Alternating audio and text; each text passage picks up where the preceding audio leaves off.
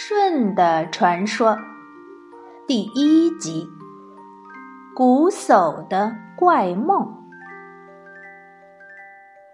这个舜呢，就是尧舜禹当中的舜。之前呢，咱们讲完了尧帝的传说，现在我们就来讲一讲舜的传说。在尧帝时期，骊山下住着一户人家。这户人家的男主人是一个瞎眼的老头儿，所以邻居们都叫他瞽叟。瞽就是上边一个敲鼓的鼓，下面一个目，当眼睛讲那个目，这个字读瞽。这是舜的父亲的名字，瞽叟，叟就是老头儿。瞽呢，单字就是眼睛瞎的意思，所以。把这个老头呢，瞎眼的老头就称为瞽叟。瞽叟夫妻俩结婚多年，可就是没有孩子，因此夫妇二人整天愁眉苦脸的。瞽叟的妻子更是经常以泪洗面。有一天晚上，瞽叟早早的就躺下了，没多会儿就进入了梦乡。他做了一个梦，梦见了一只长着两个铜人儿的鸟。这只鸟长得跟鸡的大小差不多，可是它的叫声却像凤凰一样清脆。它一直飞到了瞽叟的面前，把嘴里含着的一个果实送给他，并且对瞽叟说：“我知道你无儿无女。”我愿意当你的儿子，你看可以吗？瞽叟听了以后特别高兴，他伸出手想要抱住这只鸟，但是就在这个时候，梦醒了。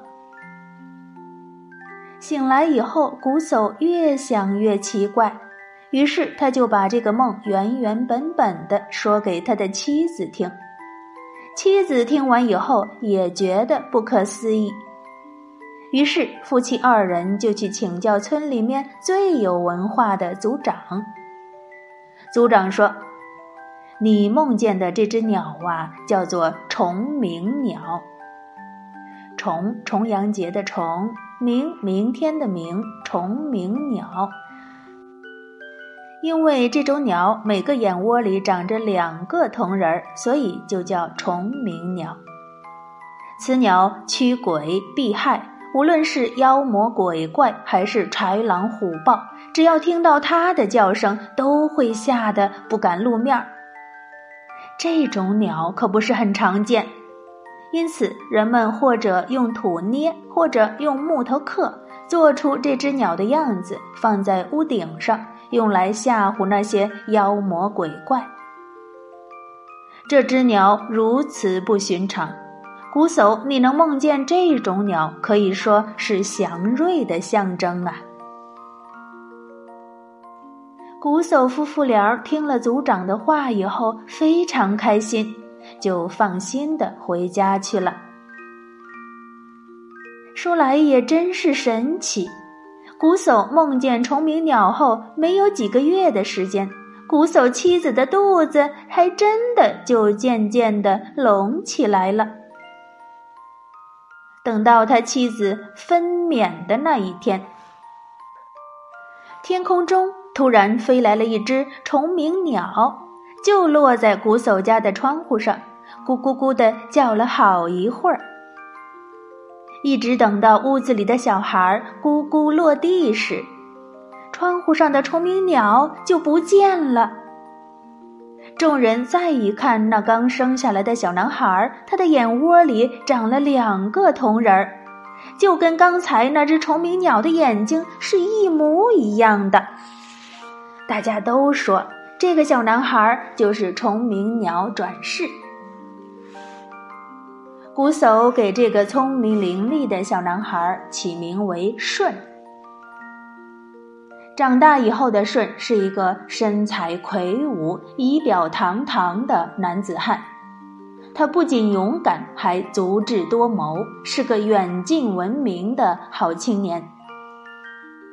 他经常独自一人带着弓箭到深山中去打猎，无论多么凶猛的野兽都不是他的对手。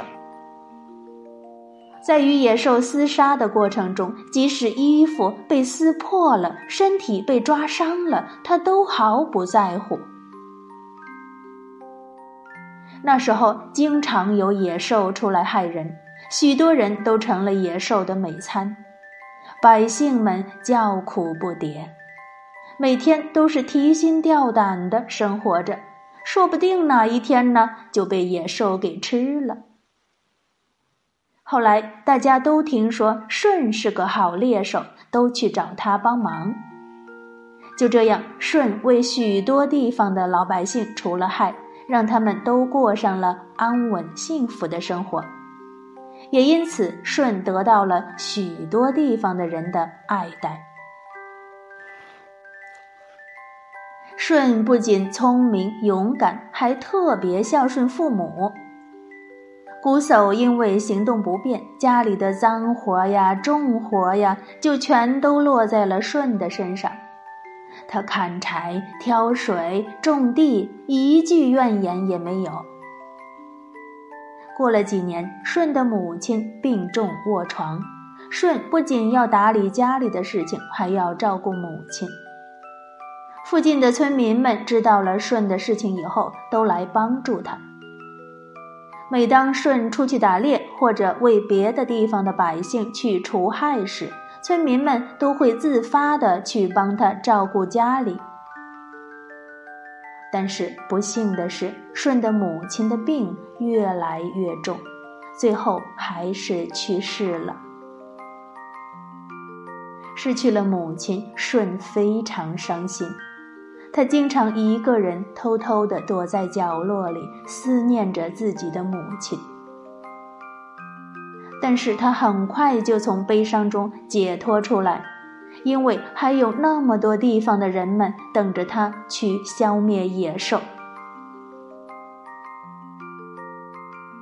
好了，今天我们就讲到这里，下一集我们继续讲舜的传说。小朋友们，乖乖睡觉吧，晚安。